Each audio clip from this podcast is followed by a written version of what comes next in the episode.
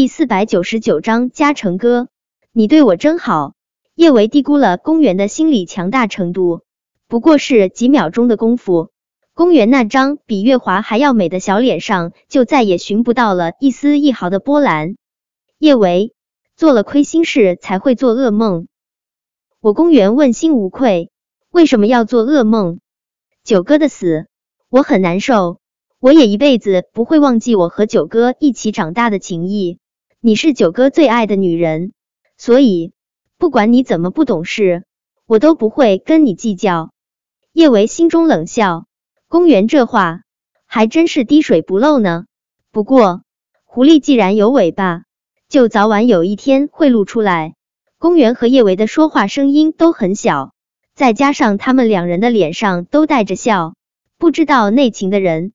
还以为他们关系有多好。店里为公园准备的这二十套礼服，都是出自涅槃的服装设计总监费南州之手。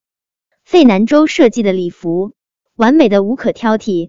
陆氏为了显示他的超高逼格，他所有的设计都是全球限量生产。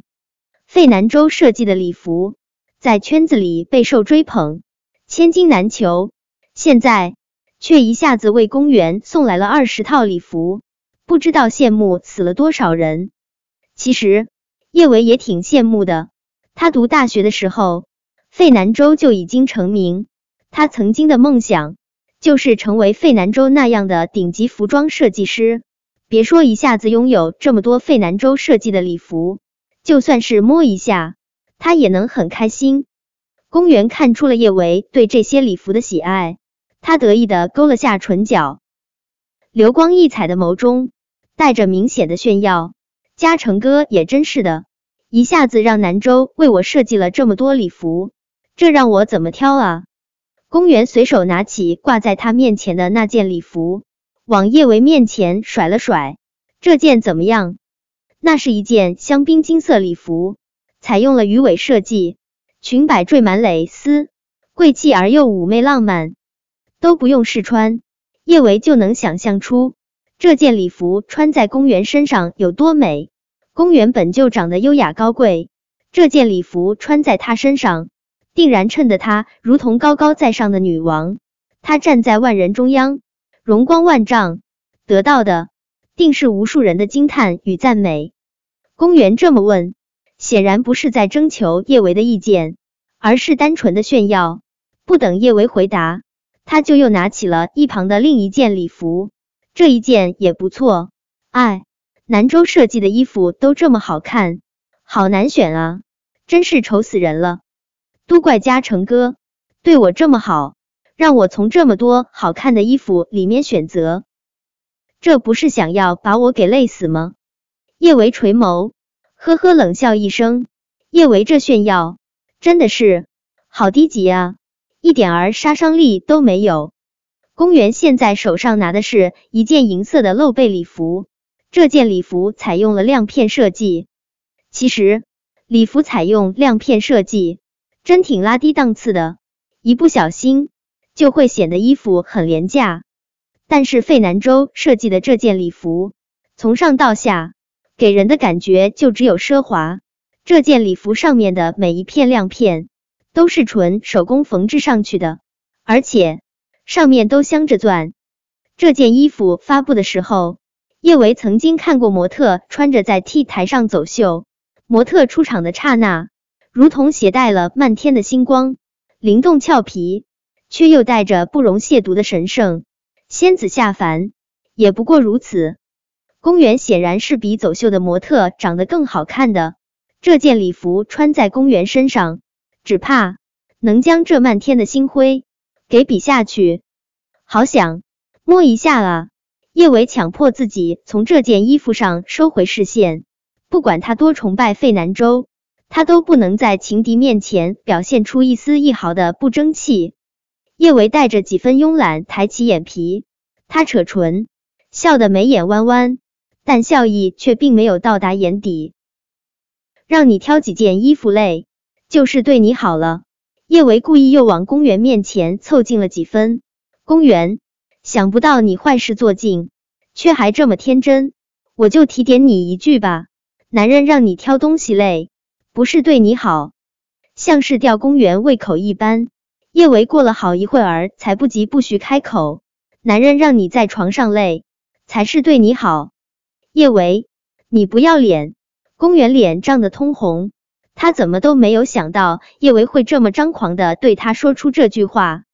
他一直努力营造陆廷琛对他很宠爱的表象，圈子里的人也都说他们是一对神仙眷侣。可叶维总是能够将针扎在他胸口最柔软的地方。让他难堪的无法呼吸。我不要脸。叶维装出一副柔弱的模样，揉了下自己的腰。